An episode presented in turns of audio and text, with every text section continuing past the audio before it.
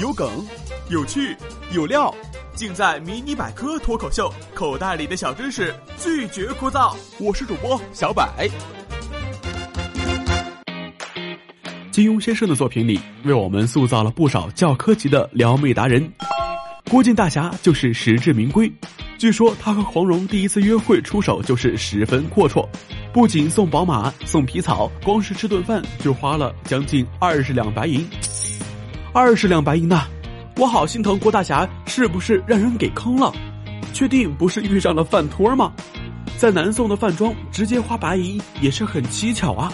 很多朋友啊都有种误解，以为古人出门花钱就是花银子。其实除了白银，还有很多货币在历史的舞台上大展身手。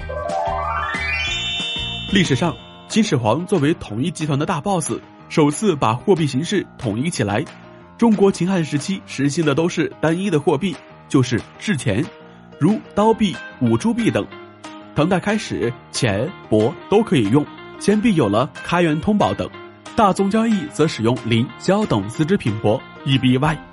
高级纺织品也曾经是硬通货哟。两宋货币也是以制钱为主，中后期又增加了纸币及交子、会子和官子，但结算单位还是论贯。这可是领先世界的中国制造。Perfect。元朝铸造过少量铜钱，但那时是小插曲，长期广泛大量的发行流通纸币才是主旋律。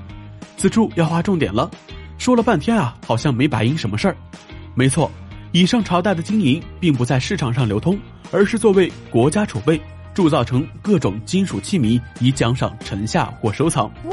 如《唐书》里就记载，皇帝赐某某人金银器若干。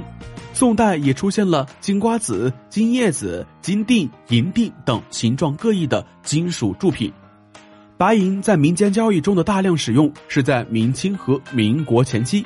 本来呀，白银也不是明朝的最初选择，只是明代中前期的货币政策失败了，而白银自身的条件足够硬，加之全球大量供给助推成功，白银就在货币地位的竞争中胜出了。无可奈何的明朝也就默认了白银的支付和计价功能。哈哈，郭大侠那顿饭贵则贵，但效果是杠杠的。不过，打动女神的关键是诚意，真金白银那些都是个形式而已啦。好了，今天的节目就先到这里了。如果你喜欢我们的节目，记得给我们点赞、分享、评论哟。